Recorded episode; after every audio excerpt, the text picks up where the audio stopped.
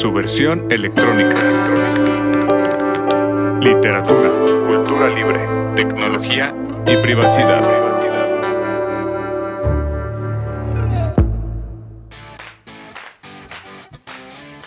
Pues ya estamos aquí en un episodio más del podcast de su versión electrónica. Recuerden que pueden checar nuestro proyecto en subversionelectrónica.org y en nuestras redes sociales. En Twitter estamos como su versión elec y en Mastodon estamos como arroba elec arroba mstdn.mx. Y pues este episodio es un episodio especial porque yo lo había pensado originalmente como que fuera el episodio 2 o 3 tal vez y ya pasaron bastantes, bastantes números más, pero bueno, tarde o temprano tenía que suceder esto, que estuviera conmigo mi buen cuate, el perro tuerto. ¿Cómo estás, perro? ¿Qué onda? Aquí estamos muy bien, ¿cómo andas tú? todo bien, todo bien. Pues te digo que ya, ya tenía ganas de que, de que vinieras para acá. Por una u otra había dicho, no, tal vez al siguiente número, tal vez dos más, pero mira, ya pues no hay, no hay tiempo que no se cumpla. Así es. Antes de arrancar también me gustaría presentar, por quienes no te conocen, que, que desde mi punto de vista al menos, eres una persona conocidona en este mundo de la edición izquierdosa, informaticosa, no sé cómo decirle. yo digo, yo digo. Pero de todos modos hay mucha gente que hay mucha gente que no te ubicará, entonces quiero leer una pequeña, un pequeño textito ahí de, de, qué, de qué haces, quién eres. El perro tuerto es un obrero de la edición, programador y miembro de Programando Libreros. En la actualidad está terminando la maestría en filosofía en la UNAM con una investigación sobre la propiedad intelectual. Su trabajo profesional se orienta a la cultura, software y edición libres. Esto lo ha llevado desde el quehacer editorial tradicional, como es la traducción, curaduría, corrección y maquetación, hasta el levantamiento de televisión. Ha impartido varios cursos, talleres o charlas, como en los diplomados de edición de sexto piso o los ofrecidos por la FAD UNAM, así como en hackerspaces autogestionados en la Ciudad de México y en Colima. Pues así como suena mi querido perro, creo que mm, tu proyecto, tu quehacer y nuestro proyecto acá en su versión electrónica tienen muchas similitudes. Yo creo que eso es algo bueno. Ahorita vamos a platicar un poquito más y ya veremos si nos parecemos, si somos muy similares o si no tanto. Pues yo diría que sí somos muy parecidos. ahí, pues desde que coincidimos en el rancho electrónico, ahí este, hemos estado, pues cada quien ahí por su lado, pero sí, cómo no. En esto de la edición, el software y la cultura libre. Sí, de, de hecho, déjenles, les platico a nuestros amables escuchas.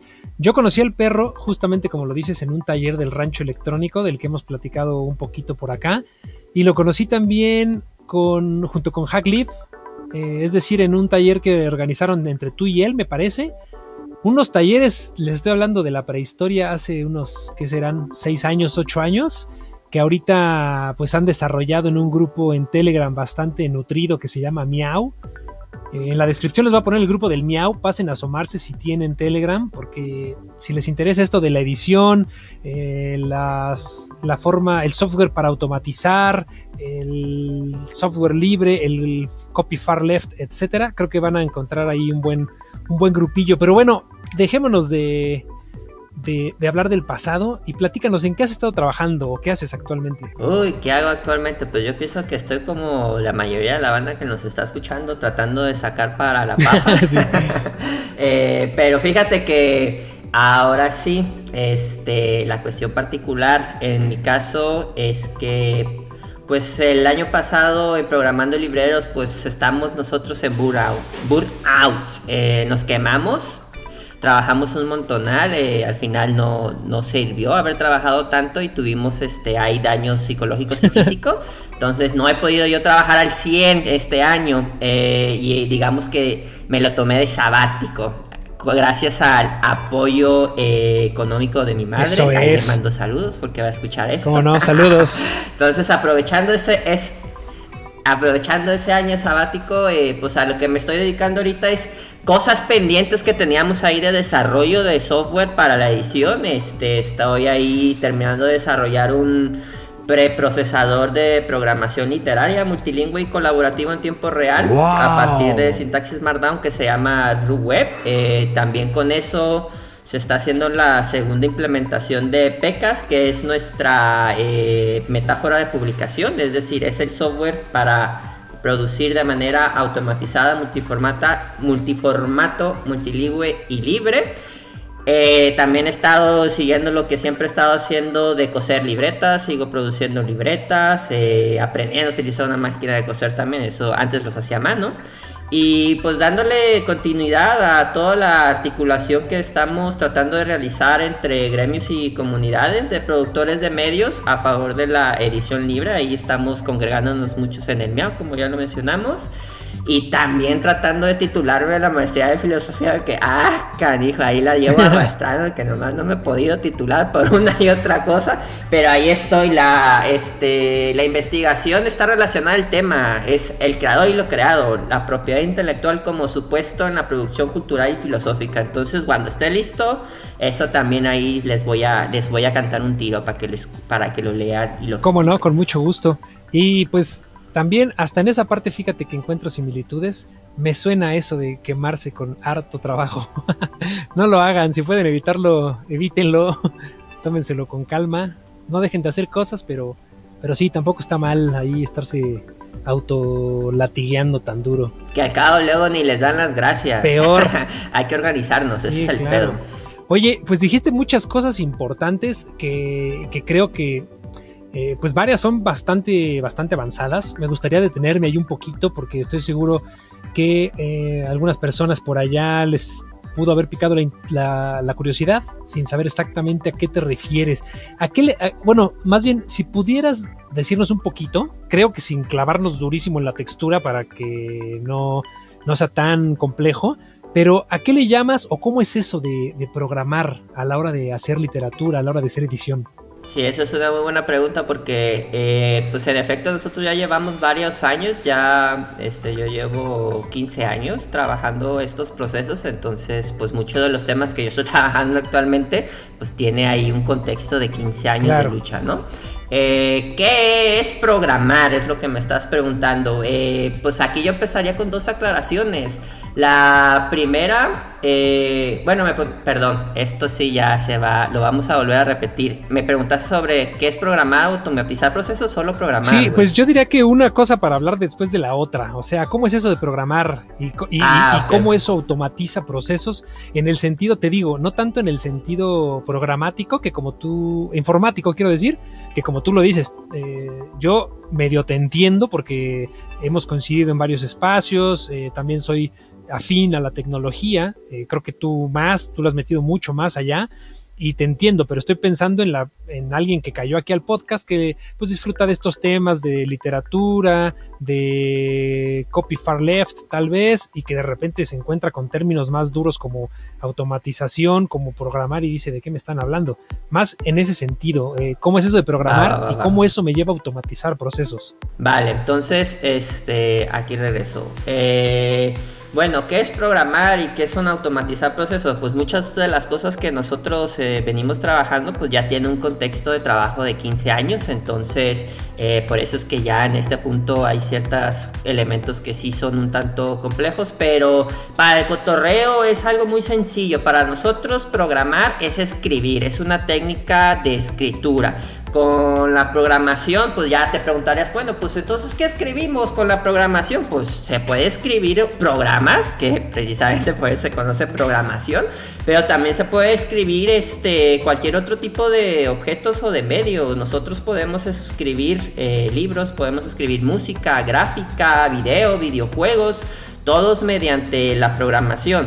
Esto sí, aquí nosotros para entender la programación como escritura eh, lo vimos a partir de un compadre que se llama Donald Kuntz. Es un viejito que es el inventor de LaTeX y de TeX, una tecnología muy importante para la publicación, la producción de publicaciones. Total, este compadre dijo este, hace ya unos años que lo que más le, así como uno de los mayores logros que él tuvo al producir LaTeX y TeX fue este nuevo paradigma que se llama programación literaria. La programación literaria ve a la programación como una técnica de escritura de ensayos. Yo estoy escribiendo un ensayo que al mismo tiempo es la documentación, al mismo tiempo es la teoría y al mismo tiempo es el programa que estoy yo este, ahí programando. Hay una distinción entre la programación literaria que está haciendo Kuhn y otra que nosotros estamos haciendo, pero eso ya no tiene este, mucha relevancia ahorita. Entonces, ese tipo de programación, ese tipo de paradigma, él le llamó este, programación literaria. Para nosotros que venimos de humanidad, humanidades eh, y de filosofía, pues esto nos cayó como anillo al dedo, ¿no? Que el programa es un ensayo, es algo que a nosotros nos ha permitido ver la programación como una técnica de escritura eh, y que hemos utilizado principalmente para poder automatizar procesos. Nosotros escribimos cómo es que se deberían mandar los flujos de preubicación y lo único que hacemos es concentrarnos en la edición y en el contenido y todo lo demás pues ya lo hace una máquina y así nosotros eh, tenemos un mayor control técnico una mayor calidad editorial y por supuesto este también nosotros nos permite conocer de fondo qué es lo que está pasando ahí porque luego sucede que pues hacemos los libros pero en realidad no sabemos cómo es que el aparato o el programa que usamos lo está haciendo. Órale, qué interesante. Aquí en su versión electrónica también hemos hablado un poquito y nosotros en general editamos también usando LaTeX. Creo que, como decía hace rato, ustedes le han rascado bastante más, tú te has clavado mucho más allá, pero se me hace bien interesante, creo que ya, te había escuchado decir esto, que la escritura, pues en el sentido filosófico es todo eso, ¿no? Desde la documentación hasta el programa en sí o los procesos que se automatizan, hasta cómo el X programa procesa el texto para sacarlo en una versión que pueda entender una impresora, pues en realidad sí, o sea, todo eso, todo eso sigue siendo parte del ensayo, pues, del proceso mental por el que estás pasando o investigando o desarrollando, ¿no? Y también una cuestión de organización, porque da de cuenta que en el flujo normal, este Kuhn le llama la programación habitual, le llama programación habitual o programación estructurada, porque dice que lo que escribe son estructuras en la programación literaria, una de las ventajas que tiene es que como estás poniendo todo en el mismo texto, en el mismo documento, pues la documentación siempre está al tiro con lo que está funcionando el programa. La teoría siempre se está constatando este, una y otra vez a partir de lo que el programa está haciendo. En lugar de tú tener todo esparcido en diferentes archivos, en diferentes formatos, este, con diferentes tecnologías que a veces funcionan y a veces no, eh, aquí lo que tienes es algo que se puede leer por un humano. Ese es uno de los objetivos principales de la programación literaria. Se escribe para que otra persona pueda entender lo que tú le estás diciendo a la máquina que tiene que hacer. Esa es una distinción muy importante porque lo que nosotros tenemos aquí es una escritura para las otras personas al mismo tiempo que estamos escribiendo para las máquinas. Entonces, es un tanto un poquito más complejo, no es un paradigma, este, digamos, comercial, no es un paradigma que nosotros lo vamos a ver que lo esté metiendo Google o lo esté metiendo Facebook, porque una de las principales eh, cuestiones que tiene este paradigma es que exige a la persona que escribe saber escribir, saber programar, saber, un montonal de cosas que muchas veces no están presentes en la maquila de publicaciones o en la maquila de programas. Claro, aquí vale la pena recalcar esto que tú comentabas en un inicio, que pues tú también vienes de, digamos, de los procesos tradicionales, al igual que seguramente muchos de los que están escuchando, y estoy, bueno, y, también en mi propio caso, ¿no? Entonces, sabemos cómo es eh, trabajar en Word, trabajar en InDesign, regresar, pasar a las pruebas, hacer el PDF, eh, marcar en el PDF que se regresa al InDesign, etcétera y pues no, no me tienes que confundirte de archivo y terminar con una edición el archivo, con un archivo ok, ok, ok, ahora sí este es el bueno, etcétera. Sí, no, o sea, estoy seguro que, que te entiendo perfectamente a qué, a qué te refieres. Y creo que está bien chido todos estos, eh, pues estos avances, estos, estas reflexiones, diría yo.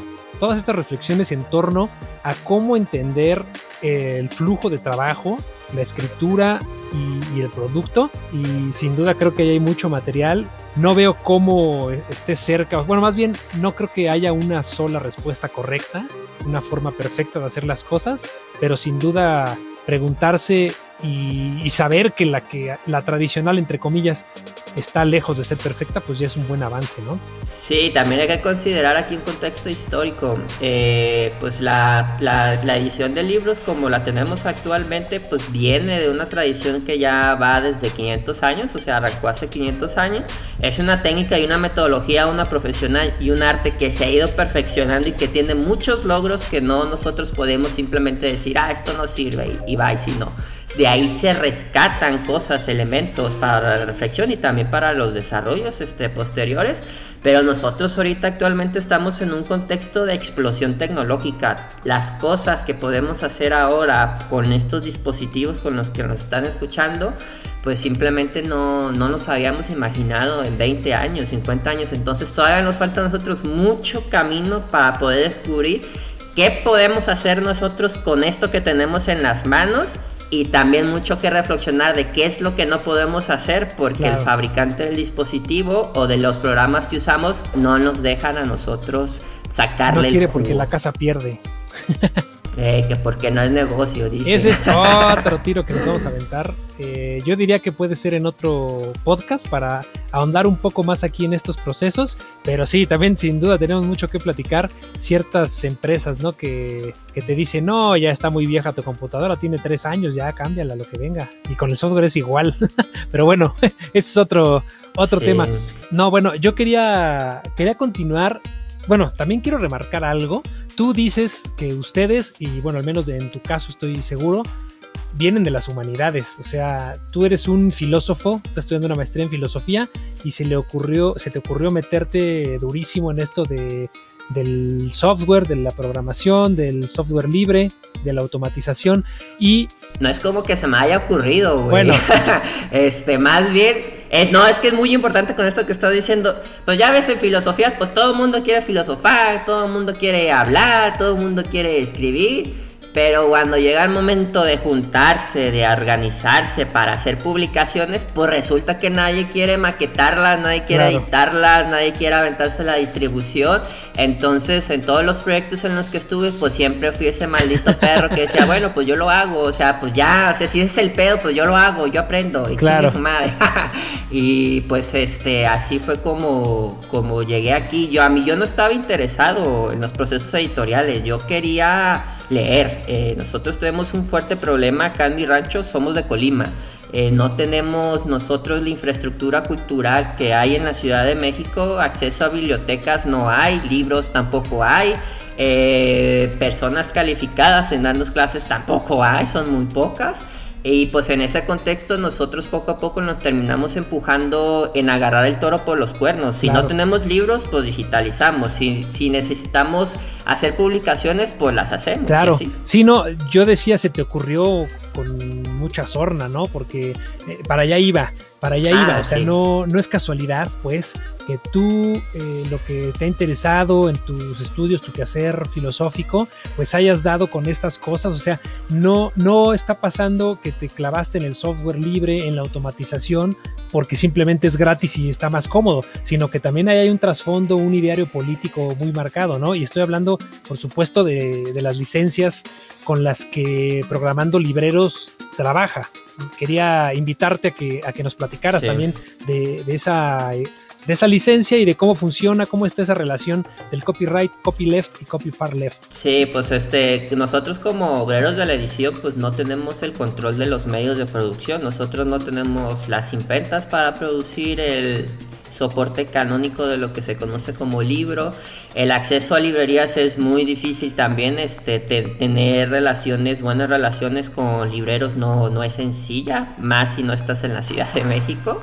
Eh, y pues todos estos, digamos, todas estas delimitantes en nuestra práctica fue lo que a nosotros nos llevó concentrando en lo que sí tenemos control y es en lo técnico. Sí tenemos nosotros la computadora, tenemos el software, tenemos las herramientas, pues tenemos el desarrollo tecnológico y por eso es ahí que nos hemos clavado este, muy duro. En el camino eh, nosotros descubrimos que la cuestión no solo es una cuestión filosófica en el sentido de qué es un libro, qué es la cultura escrita, cuál es su relevancia para nuestra cultura, etcétera, etcétera sino también una cuestión técnica de cómo se hace, cómo se distribuye, quién es el que tiene el control sobre las cosas que se están haciendo, ¿no? También está la cuestión jurídica de quién tiene los derechos, qué se puede publicar, qué no se puede publicar y por qué. Y pues como persona de humanidades que mi labor de investigación este, se ha dedicado precisamente a cuestionar y a preguntarse cuáles son los fundamentos filosóficos de la propiedad intelectual pues a, la respuesta que he llegado actualmente es que pues en realidad no importa mucho la justificación filosófica, eh, no es una cuestión para las personas que definen el copyright, eh, pues el libro es un bien en el mercado, el libro es un contrato, el libro es algo que genera dinero y pues es una manera de entender al libro válida como todas las maneras, yo diría de entender el libro, pero sí una que afecta a las personas que estamos en los procesos de producción, porque para muchos de nosotros eh, pues la cultura escrita y los libros, las revistas, etcétera, son patrimonio, son patrimonio de todos, entonces bajo ese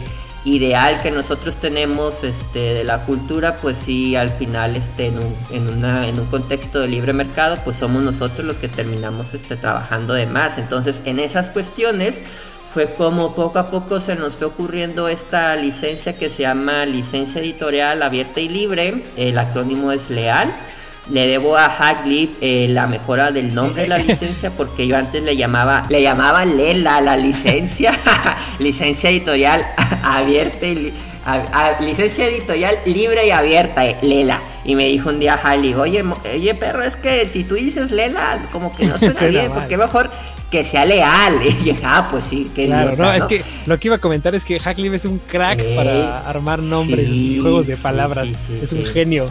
Cada vez que necesito un título de algo, ahí se los pido. Saludos, Hacklib.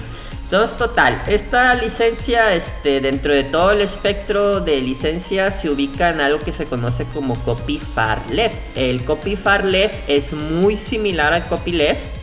El copy left, digamos que es el otro lado del copyright. El copyright es todos los derechos reservados, el copyleft es algunos derechos reservados, el copy far left es algunos derechos reservados, pero con cláusulas que en la, en la formulación primera de estas licencias se le conoce como cláusula anticapitalista, es decir, el producto cultural se puede utilizar como sea, excepto para la producción de plusvalía o para la explotación. Entonces, con esos ideales, la licencia de producción de pares fue la primera este, licencia Copy Farley del manifiesto este tele, el, ay cómo se llama ajá telecomunista el manifiesto telecomunista. Telecomunista sí es, la que usamos aquí en su versión electrónica. Eh, hasta hasta ahora al menos. la tradujeron los, los piratas argentinos está disponible en la web. También saludos a estos piratas y a si nos escuchan. Saludos también son compas el fauno el librenauta etcétera Total, eh, entonces la licencia se ubica ahí. Eh, con la licencia, este, con la licencia leal, pues tú eres libre de utilizar el material editorial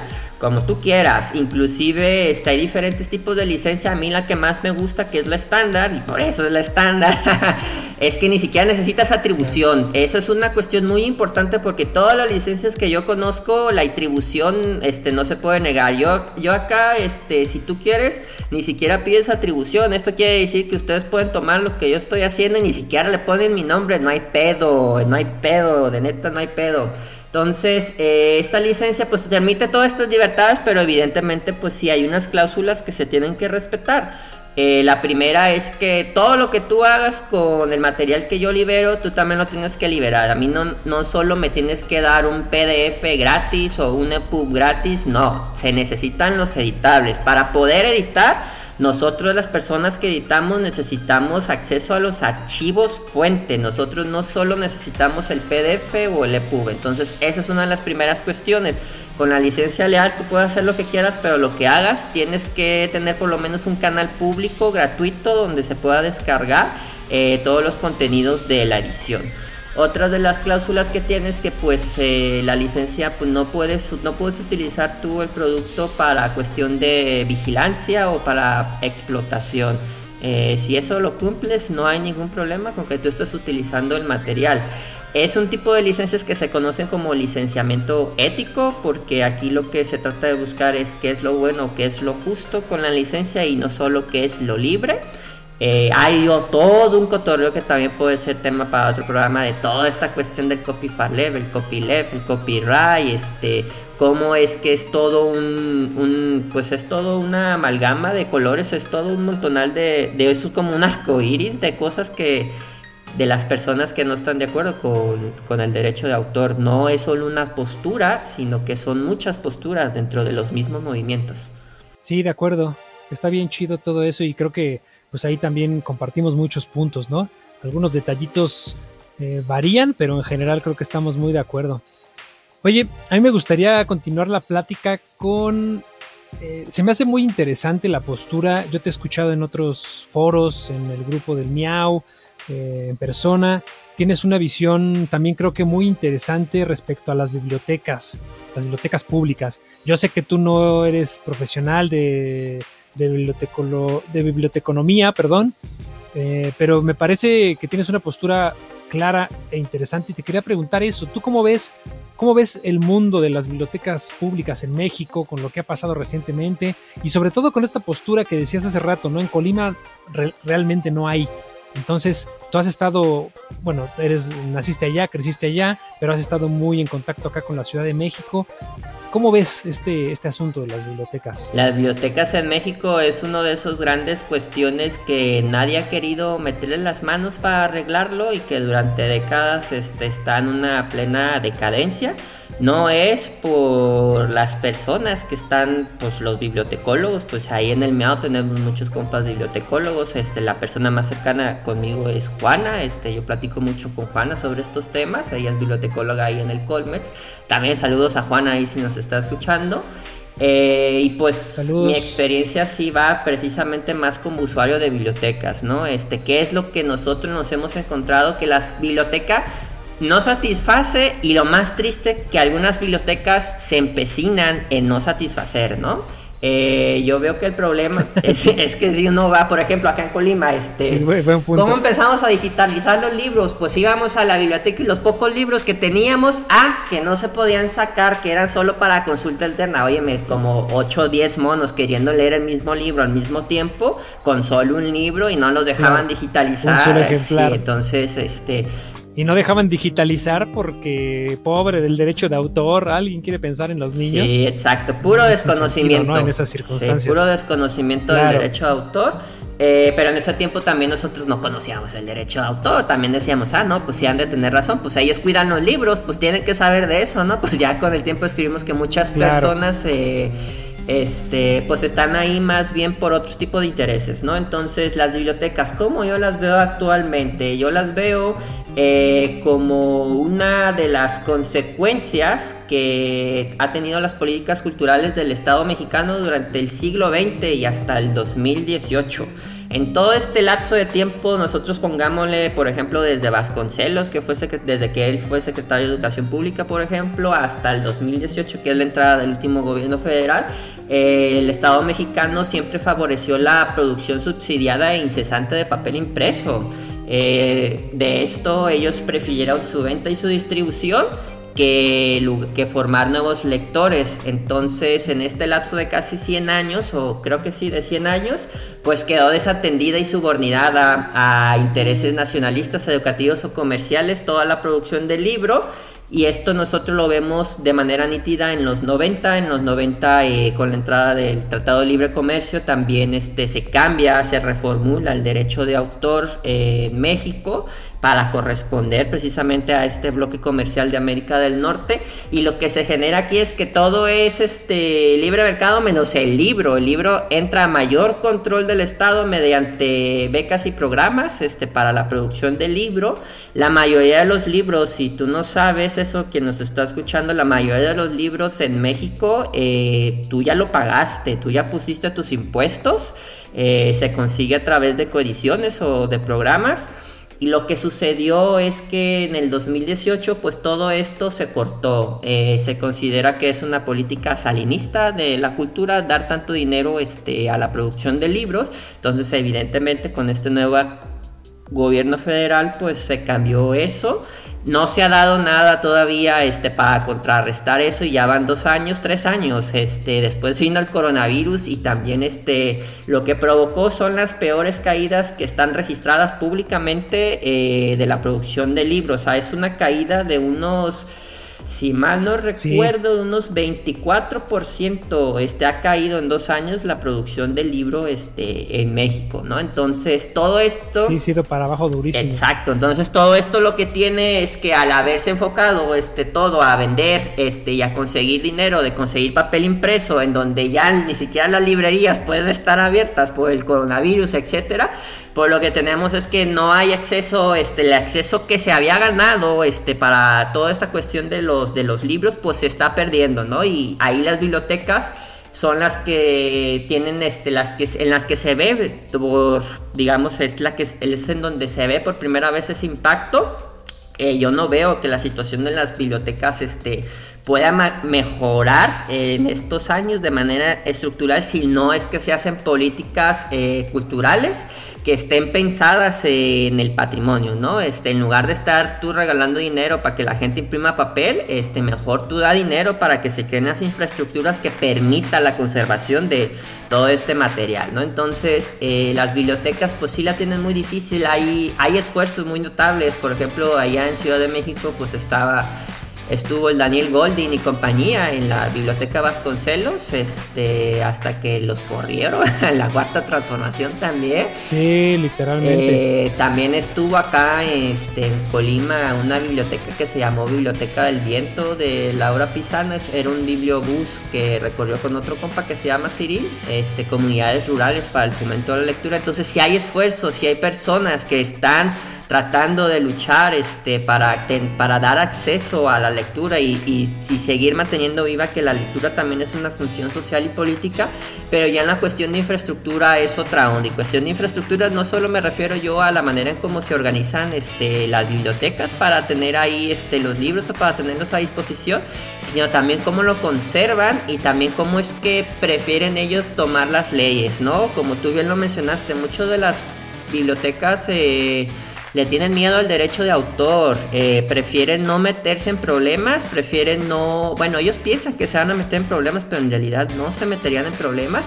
Total, que el derecho de autor es una cosa que les parece tan compleja, pero tan necesaria en su práctica, que al final lo que terminan haciendo es no hacer nada. Entonces, ese es uno de los principales problemas. Las bibliotecas es... Necesaria porque ni siquiera perciben que hay otra cosa. Ese es un problema grave, como dices, ignorancia. Pues, sí. como no sé que hay nada más, entonces no debe de haber nada más. Entonces, no tengo rango de movimiento. Exacto. Pues Muchos de los bibliotecarios piensan que no tienen rango de movimiento y, nos, y nosotros viendo a los bibliotecarios que están en el Miao, en México y en otros países de América Latina, le hacemos ver que, bueno, se, se nota que eso no es cierto. De hecho, muchos bibliotecarios actualmente están en el centro del debate de la lucha contra la, o la posición contra la, propiedad intelectual, en este caso del, este, derecho de autor. Tenemos casos muy sonados como Memory of the World, con Marcel, este, Saihu, con Alexandra, este, Lipken, los compas rusos desde 1999 con la tercera biblioteca más grande del mundo. Eh, y pues casos también aquí en México, está la pirateca, está toda la gente que está que se congregó en el Miao, este, sí hay bibliotecarios, bibliotecarias que les importa este asunto. Eh, la cuestión es que, pues, son también minoría todavía. Nosotros nos estamos queriendo hacer notar ya en un ámbito público más grande, pero todavía ahí, este, pues falta todavía camino, que cosas que están chambeando, afectos, cotorreos. sí, sí, sí. De hecho, déjame echar un, comercial rápido. En el Miau, como dices, hay mucha gente súper interesante que ha hecho muchas cosas. Y entre las personas interesantes y que han hecho muchas cosas está Alexandra, la creadora de Sci-Hop. Platica poquito porque evidentemente su lengua materna es el ruso, no el español. Pero ahí anda. Hace poco que cumplió años, Sci-Hop me parece que cumplió 10, ¿no? Ahí la, felicitamos en el grupo y buena onda nos contestó. Sí. Entonces, dense una vuelta ahí al, grupo del Miau en, en Telegram. Pero sí, bueno, el siguiente paso creo que ya medio lo abordamos. Quería preguntarte justamente de eso, de la relación entre la piratería y las bibliotecas. Ya mencionaste varios proyectos importantes, ¿no? Aquí últimamente ha sonado mucho porque ha hecho las cosas bien, creo, Piratecas, que incluso estuvieron acá en un, en un programa.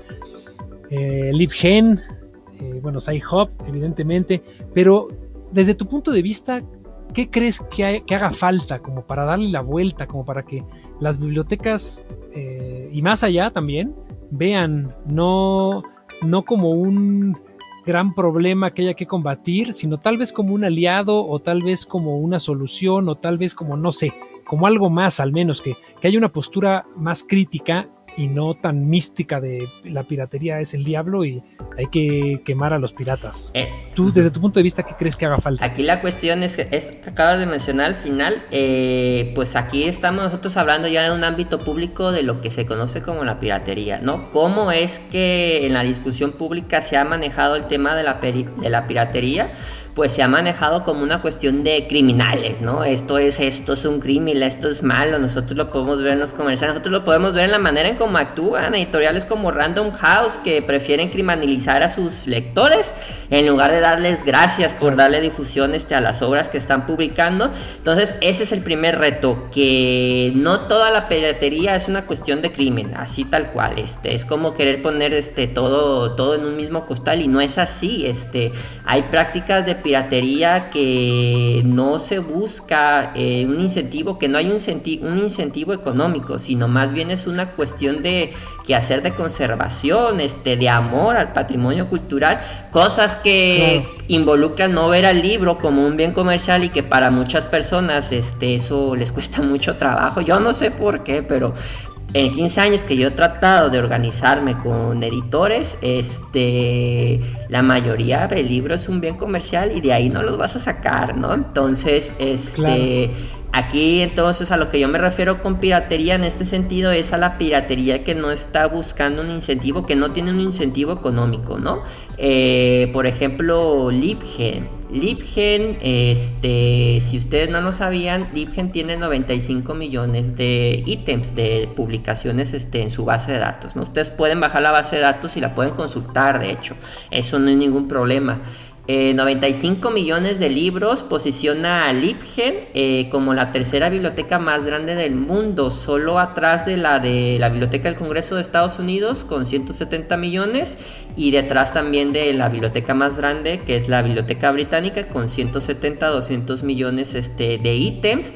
Para que se den una idea, eh, la empresa de Silicon Valley que genera más dinero y que está publicando libros y que todo el mundo lo conoce, que, que diga que está digitalizando libros, etc etcétera, Estos güeyes de Google tienen este 40 millones de libros. El Libgen tiene más del doble con puro trabajo de comunidad, puro trabajo de gente como nosotros que decimos, saben que este libro está chido, hay que subirlo. Eso es importante.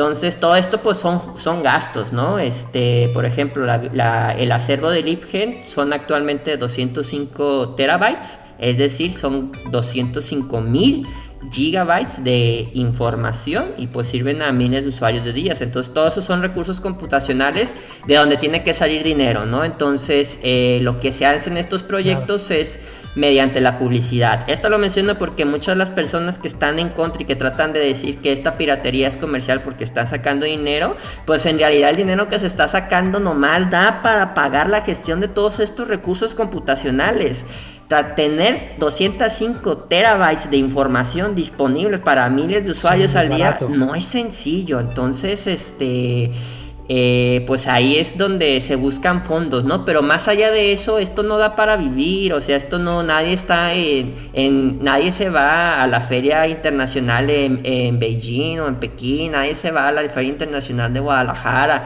este, pirateando libros, ¿no? Esto lo que se hace es para que todas las personas tengan acceso a los libros, ¿no? Entonces, en este contexto, pues yo veo que la piratería pues se sienta re bien en las necesidades que tienen los bibliotecarios, ¿no? O sea, si yo como bibliotecario, yo me imagino, me quiero imaginar como bibliotecario, este, si yo como bibliotecario lo que quiero es que la gente lea, lo que quiero es que la gente se apasione como yo soy de apasionado de la cultura escrita, este, si yo quiero que la manera más sencilla que todos ellos puedan leer lo que yo les recomiendo, pues la piratería es un medio para eso, ¿no? Hay que tomar en cuenta el contexto más amplio, este, histórico de la piratería siempre ha sido una oposición a la propiedad, ¿no?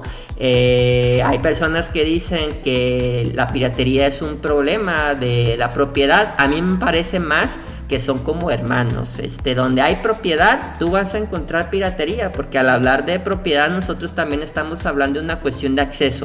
Hay quienes pueden adquirir propiedad y hay quienes como nosotros, pues no tenemos nada, ¿no? Entonces, para poder tener el mismo acceso, pues lo que se hace es piratear, lo que se hace es expropiar, lo que se hace es este tratar de tener lo que por mecanismos este artificiosos, jurídicos o tecnológicos no se puede actualmente tener. Oye, tenemos ahora una de las, de las computadoras, esta es una, una, tecnología que nos permite nosotros tener todo el acervo universal en un solo disco duro, por ejemplo, y no se puede, ¿no? ¿Cómo es que no se puede si ya está la tecnología, ¿no? Entonces, esas son de las preguntas contemporáneas Este, que mucha banda bibliotecóloga está planteándose, es cómo teniendo ya el dispositivo que estábamos buscando nosotros para dar acceso a la información, no se puede. ¿Cómo que es eso de que por derechos, cómo que es eso que porque el software que usamos no nos deja? Todas esas cuestiones ahorita de nuevo están en disputa. Yo me siento como eso pues ya es imaginario mío evidentemente. Yo me siento como Prudón este eh, en el siglo en el siglo XIX ese compadre estaba la propiedad del robo este la la producción literaria no es propiedad es producción pero no es propiedad. Todos tienen derecho a vivir de lo que hacen los escritores los que editan libros. Pero no por eso este, tienes tú que andar inventando mecanismos jurídicos para estar protegiendo algo que al final a nadie beneficia. El derecho de autor pues solo tiene el nombre. Nosotros sabemos sabemos eso. Claro, el derecho de pues, la protección al autor, que es lo que nos quieren vender, ¿no? Oye, yo también te quería decir de, tal vez es un cliché, pero el ejemplo más claro y más evidente por el que estoy seguro que 90 o 98% de las personas hemos pasado por ahí, pues simplemente las fotocopias afuera de la escuela, ¿no? O sea, no es que queramos, no es que nos parezca que es buena idea o que queramos robar, es que hay libros que ya ni siquiera se consiguen no existen los libros, hay 10, tal vez uno o dos en la ciudad en la que estás estudiando y tienen que leer toda la clase. Pues ¿cómo lo haces? Pues obviamente vas y, y, fotocopias todo el libro o la mitad o casi todo y estoy seguro que todos los que hemos llegado a un nivel tal vez de preparatoria o tal vez de universidad, todos hemos pasado por ahí. Dudo mucho que alguien haya dicho no porque fotocopiar, bueno, seguro habrá quien, ¿no? Pero es muy raro que alguien diga, no, es que fotocopiar es malo, entonces mejor me voy a gastar 10 mil pesos para comprar las lecturas. Sí. Ándale, pues. Mucha suerte. Y es que, pues, al final ese es, pues, ese es el, gesto también de oposición. O sea, yo al tomar, yo al hacer una fotocopia, yo estoy haciendo patente que el problema no es que yo no quiera pagar por la publicación, este, porque evidentemente las copias se pagan y tampoco son baratas. De hecho, por página sale luego más caro, este, una fotocopia que un libro. Pero esta cuestión de, la, de, de los libros descatalogados, de los libros huérfanos, los libros huérfanos son esos libros... Claro, si no está como nada. Ajá, exacto. Eh, pues son cuestiones que se tienen que empezar a tratar también el derecho de autor. A nosotros tener usted una extensión de derechos de 100 años después de la muerte del autor, nosotros estamos hablando de cuatro generaciones, o sea, estamos hablando... No, sí, no manches. Eh, a ver, déjame hacer la cuenta, es el hijo, el nieto, el bisnieto, el tataranieto. Nosotros estamos hablando que hasta, hasta uno de los tataranietos va a ser heredero, heredero de, de algo, de algún material que va a estar disponible y pues lo que sucede en ese tiempo es, ¿quién se acuerda aquí de sus tatarabuelos para empezar, no? Entonces, ¿quién se va a acordar de eso? Entonces, la obra huérfana es una obra que no se sabe ya bien quién es el autor, no que, diga quién es el titular, no se sabe este, quién tiene los derechos, no se sabe a dónde pedir permiso para poderlos reproducir. Y pues cada vez que tú extiendes los derechos, pues también se estás extendiendo generaciones y estás haciendo más grande este problema. es, es algo que esta banda no ve y no ve por algo muy sencillo este para ellos este el titular de derechos es una editorial que va a tener los derechos este de alguna u otra manera a través de reediciones o traducciones casi a perpetuidad no hay unas nociones hay unas cuestiones que si tú me preguntas hacia dónde va el, derecho de autor para el siglo XXI eh, a, a dónde va el derecho de autor es al autor sin cuerpo el autor sin carne el autor sin vida tenemos un trabajo que se está realizando ahí, este, que lo están realizando este, juristas que están, que diga, legisladores y juristas que están trabajando como por ejemplo con Disney o con estas grandes corporaciones, que se conoce como eh, autor corporativo. La corporación es un autor, entonces como ese autor nunca muere, pues los derechos de autor los tienes a perpetuidad, papá. Eternos. Y está la otra variante ah, que está trabajando, perdón, ya nomás para terminar esto, este, la otra, la otra versión de este autor sin cuerpo, este, lo están trabajando los algoritmos. Este, empresas como Netflix, por ejemplo, eh, pues lo que quieren es que los algoritmos escriban las historias. Hay que recordar que uno de los, este, de los actores más difíciles con los cuales poder negociar la venta del libro, pues es el autor, ¿no? Pero si este autor ya es una máquina que tú programas para que escribas y que aparte es tu máquina, pues vamos, papá, ya tienes ahí también tu derecho a perpetuidad y ya ni siquiera te peleas con el autor, ahí nomás le dices a la máquina, oye, ¿sabes qué? Escríbeme este, alguna historia que venda bien y ahí te manda y nosotros como editores pues le damos la manita de gato para que se lea, para que se entienda, se corta, se pega, etcétera, pero hacia eso vamos, hacia eso vamos. Entonces, lo digo. Sí, no estamos tan lejos eh, de eso. Para las personas que nos están escuchando, que están creyendo que el derecho de autor es para las personas que viven como ellos, no es así, el autor es una construcción este, jurídica, es un sujeto jurídico y no tiene necesidad de tener carne y hacia eso va. Entonces, cada vez que nosotros defendamos el derecho de autor, hay que recordar que estamos defendiendo una figura jurídica, no estamos defendiendo a mi compa que escribe, no estamos defendiéndonos a nosotros para comer, estamos defendiendo algo que le da derechos a alguien que muchas veces no es el público ni quien hace los libros. Claro, es descubrir que se puede hacer huevos sin gallina. Exacto. El argumento es proteger la gallina, pero pues si nos podemos saltar la gallina, a huevo. es puro negocito no importa. Y históricamente así ha sido, el derecho de autor, este, pues lo hicieron los libreros en Inglaterra, o sea, ha sido siempre cuestión de negocios. ¿Cómo surge? Estos compadres empiezan a tener problemas con los escoceses, los libreros escoceses, porque estos güeyes empiezan a producir como locos los libros, a reeditar los libros que ellos estaban haciendo en Londres, a vender a Estados Unidos, porque en ese tiempo Estados Unidos no tenían infraestructura para darle demanda, para satisfacer la demanda de, de lectores que tenía ellos allá. Este, entonces los escoceses son los que metieron a son los que liberaron, digamos, el conocimiento en Estados Unidos. Y pues eso no le gustó a los londinenses porque les tiró su negocito, ¿no? Entonces fue ahí donde pues se armó todo, pues todo el argüente de este, de eso de la reina Ana, etcétera, y pues surge la figura jurídica del derecho de autor, ¿no? Entonces nunca ha sido para proteger a los autores, siempre ha sido para proteger a quien es el intermediario en la venta de libros. Sí, qué interesante todo esto. Y pues mira, empezamos hablando de automatización, programación, nos fuimos a las bibliotecas y acabamos hablando de copyright, que más o menos, la verdad, ya sabía que que algo así iba a pasar. Siempre que tú y yo platicamos, acabamos irremediablemente arrastrados a estos temas. Y no lo digo como queja, ¿eh? creo que estuvo muy bien. Es que al final nosotros no estaríamos en todos estos procesos si no fueran por los impedimentos, o sea, impedimentos legales, técnicos, este, geográficos. Si no hubiera sido por nada de eso, nosotros no estaríamos aquí. O sea, yo estaría muy feliz haciendo otra cosa si no hubiera tenido yo esos impedimentos, pero pues ahí vas tú de, de a ladrar, ¿no? Así me dicen, ay, es que tú nomás te encanta estar ladrando esto. Pues claro que sí, pues me apasiona y me preocupa, ¿no? Está, estamos perro, en un ¿qué voy a tiempo donde se van a definir muchas cosas que van a tener un impacto por lo menos en uno o dos siglos. Y si lo dejamos ahorita pasar, eh, puede ser que más adelante nuestros nietos o tataranietos digan, oye, ¿por qué tú dejaste pasar esto? sí, ¿no? O que llegue un punto en el que ya no haya otra oportunidad para pelearlo. Como dices, que ya sea perpetuo. Y no, pues ¿qué vamos a discutir si ya es eterno? No hay nada que discutir.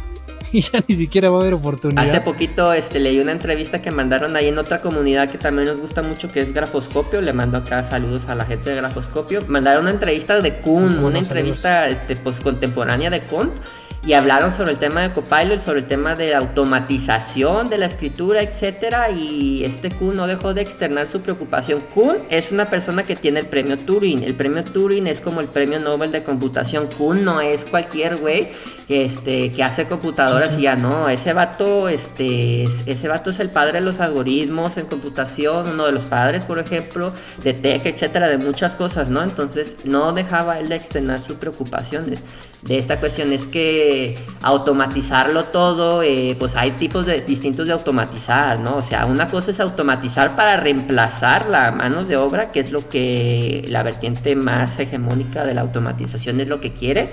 ya no pagarle a trabajadores, ya no pagarle a los autores, sino que todo sea consumo de energía de una máquina que está produciendo incesantemente para un mercado en un mundo finito. Eh, y está este otro tipo de automatización que es una automatización que es asistencia, ¿no? Nosotros como obreros pues hay muchos hay muchas cosas en la producción que son este muy este monótonas, muchas cosas que son muy repetitivas, muchas cosas que luego este por cualquier cosita se va una errata y, y se pierde la consistencia en el texto. Claro, es un problema. Todo ese tipo de automatizaciones hay las máquinas, eso lo hacen muy bien. Las máquinas este la monotonía les queda re bien.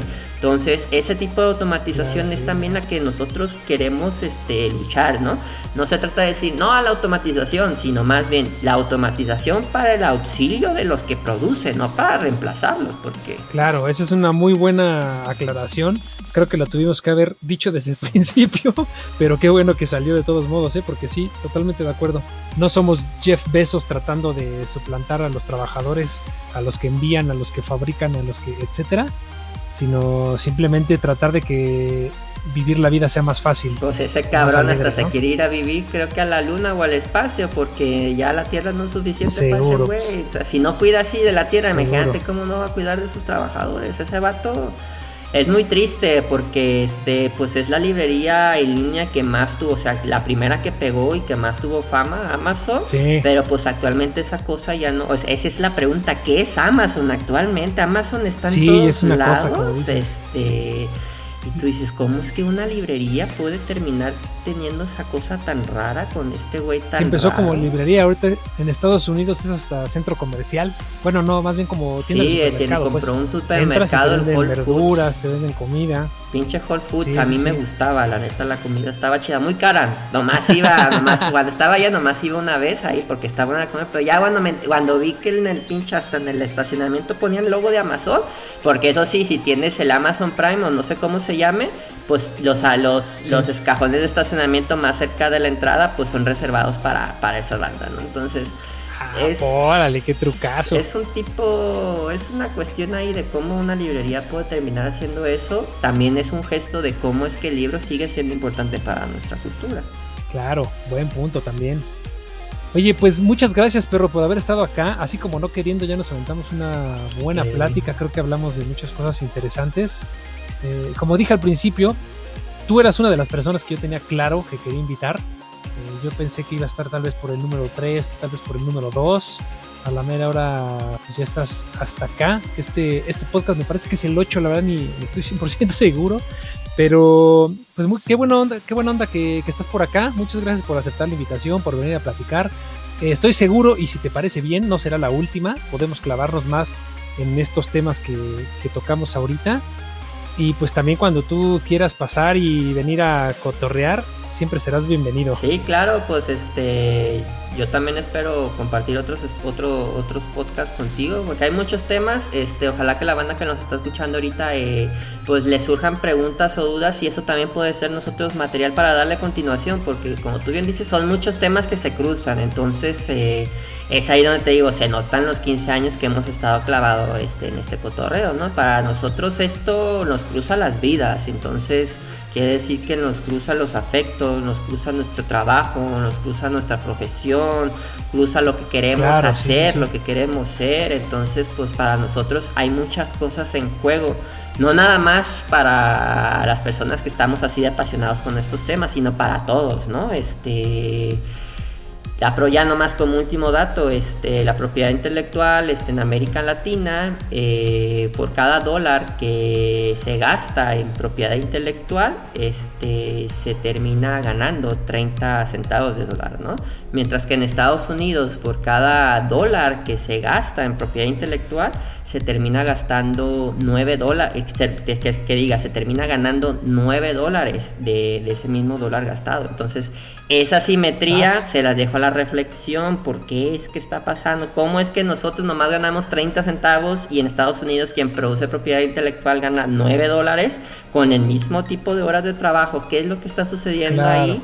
para que pues estas leyes pues no se ajusten a nuestra región principalmente y para que estas leyes de alguna u otra manera también tienen impacto este, en nuestro día a día como esto de las fotocopias. Sin duda. Sí, pues para, para despedirnos, ¿qué te parece si nos platicas dónde podemos leerte, dónde podemos escucharte a ti eh, y al proyecto pues de Programando Libreros. Va, va, va. Mira, pues empezamos con el canal este, digamos, más accesible en este contexto de redes sociales comerciales. Pueden buscarnos a nosotros en Programando Libreros en Twitter y en, en Instagram y también en Telegram con arroba pro libreros. Así como programando libreros, pues nomás el pro, pro libreros. Ahí nos encuentran en Twitter, Instagram y Telegram. Eh, si quieren leer un poco de las cosas que yo ladro, aunque tengo ahí una deuda de actualizar mi blog, pueden este, empezar ahí a revisar mi blog, que es perotuerto.blog, así tal cual. Ustedes se pueden meter ahí, pueden ver este, algunas entraditas que están ahí. Y por último, si quieren seguir cotorreando, si quieren conocernos, si quieren a nosotros, dejarnos conocerlos a ustedes, porque también este, esto se trata de articular. Tenemos que empezar a organizarnos porque todos nos estamos muriendo de hambre y todos, este, pues eso no es normal. Entonces, este, para que no sea normal, pues primero lo tenemos que explicitar y segundo, este, darse cuenta que otras personas estamos en la misma situación. Entonces, en eso, ahora sí, los invito este, al grupo del Miau. Eh, si tienen Telegram es arroba Miau 2018. Ahí también nos pueden encontrar. Este, somos casi 800 personas así de apasionadas como, como nosotros. Y cualquier duda, comentario, crítica que tengan, ahí es el lugar para cotorrear. Perfecto. Pues muchas gracias a todos los que estuvieron por acá, ya sea de manera inmediata a través del sitio de su versión electrónica.org. Desde mi punto de vista, como se deben de escuchar los podcasts, sin suscripciones, sin pasarelas de pago ni nada, pero también está disponible, por si así lo prefieren, en Spotify, en iTunes y en Deezer. Muchas gracias a todos los que estuvieron por acá. Eh, si todo sale bien, estaremos con un nuevo episodio en unas 3-4 semanas, como hemos hecho últimamente. Y pues de nuevo agradecerle al perro tuerto y a su proyecto de Programando Libreros que están, que nos acompañaron en este nuevo episodio. Y hasta la próxima. Sale, hasta luego. Y saludos a toda la banda Programando Libreros también. Mel, Mayra, Lau. Ahí nos escuchamos. Saludos, cómo no, claro. Abrazo. Su versión electrónica. Literatura, cultura libre, tecnología y privacidad.